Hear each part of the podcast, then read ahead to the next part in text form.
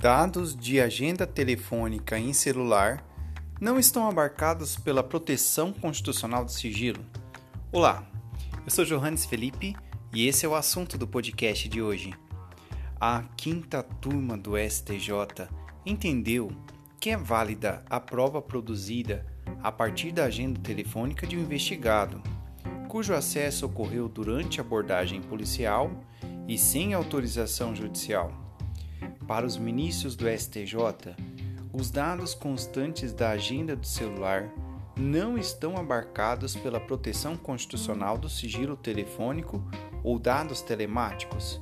Com esse entendimento, o colegiado reformou o acórdão do Tribunal de Justiça do Rio de Janeiro, que absolveu dois homens presos em flagrante por tráfico de drogas.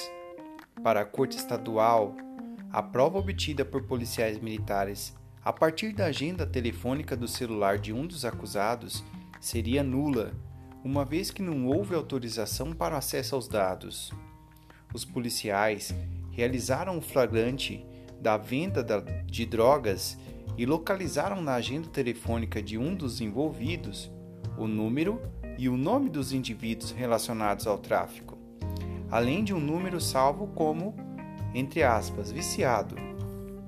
No caso analisado, o relator do recurso do Ministério Público, o ministro Joel Ilan Passionik, lembrou que a jurisprudência do STJ considera ilícitas as provas obtidas mediante devassa nos dados de aparelho celular, como mensagens de textos, conversas por aplicativos sem a prévia autorização judicial.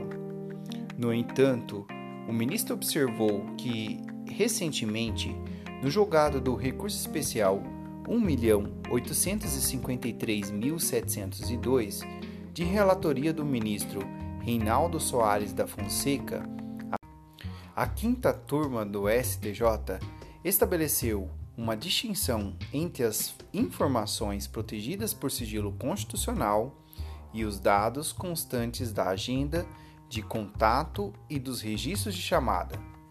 Segundo o ministro, mesmo que se admita a ilegalidade da prova colhida em mensagens acessadas pela polícia sem autorização judicial, isso não implicaria em absolvição automática dos acusados, pois podem existir outros elementos capazes de fundamentar a condenação.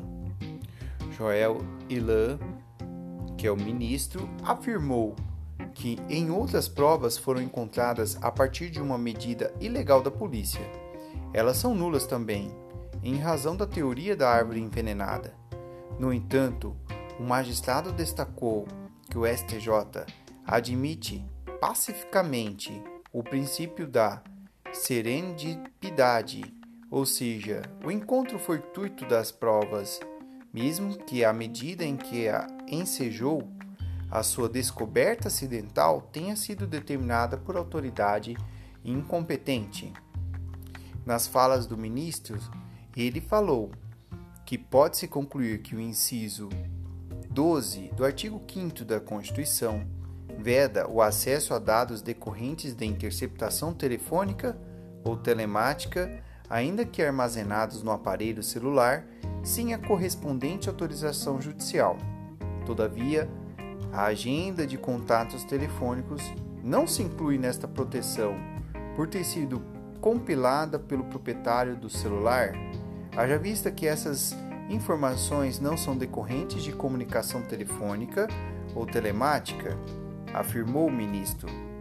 De acordo com o relator, no inciso 2 e 3 do artigo 6 do Código de Processo Penal, autorizam a autoridade policial, nos casos de ocorrência de uma infração penal, a apreender os objetos que tiver relação com o fato, bem como a colher todas as provas que servirem para o esclarecimento dos fatos e suas circunstâncias.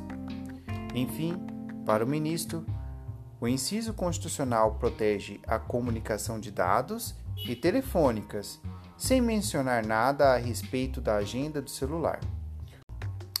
No caso, o relator ressaltou que, como autorizado pelo Código de Processo Penal, foi apreendido o telefone celular de um acusado e analisaram-se os dados constantes da sua agenda telefônica, a qual não tem garantia de proteção do sigilo telefônico ou dos dados telemáticos, pois, segundo ele, a agenda é apenas uma facilidade oferecida pelos smartphones.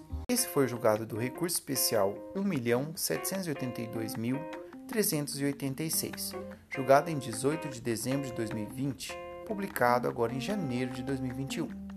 Espero que vocês tenham gostado deste assunto. Siga a gente nas redes sociais, segue direito e direito.segue. Valeu, tchau e até a próxima!